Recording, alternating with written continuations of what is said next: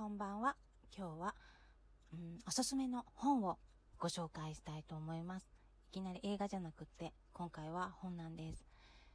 うちの仕事場のですね、職員さん、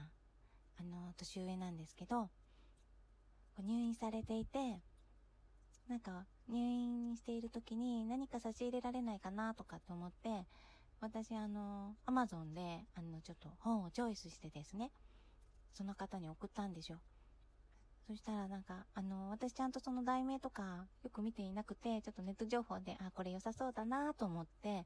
選んでお渡しした中で、すごくもう良かったよって言って、あの、とにかく読んでみろ。いいからって言って、あの、渡したのにこう戻ってきたみたいな本なんですけど、その本はですね、銀2巻という本です。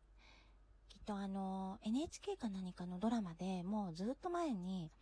なんかあの、あったみたいなんですよ。で、その方もそのドラマを見てすごく良かったとかって言っていて、本を読むのは初めてだったけど、もう3回以上泣いたとかって言って、お借りしました。私も読んだんですけれども、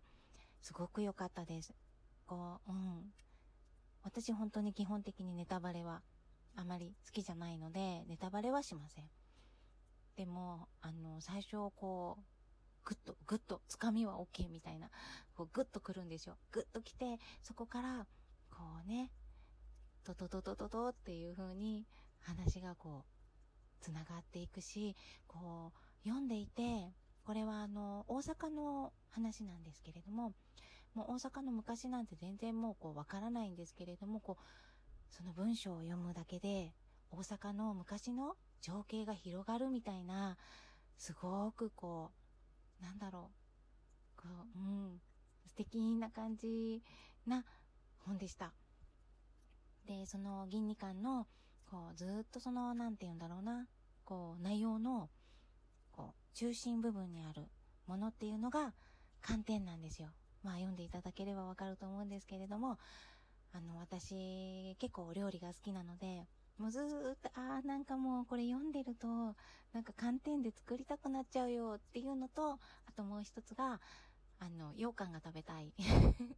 ていうふうに思っちゃいました。あの、本当に銀二感良かったし、あの、ドラマでもちょっと見てみたいなとかっていうふうに思いました。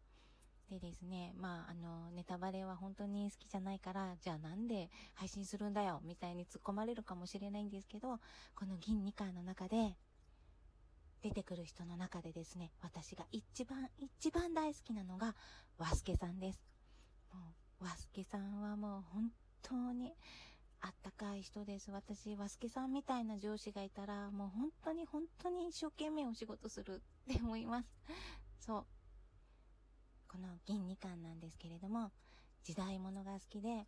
なんかそう、食とかも好きな方は、ぜひぜひ読んでみてください。とってもとってもおすすめです。ぜひ読んでみてくださいね。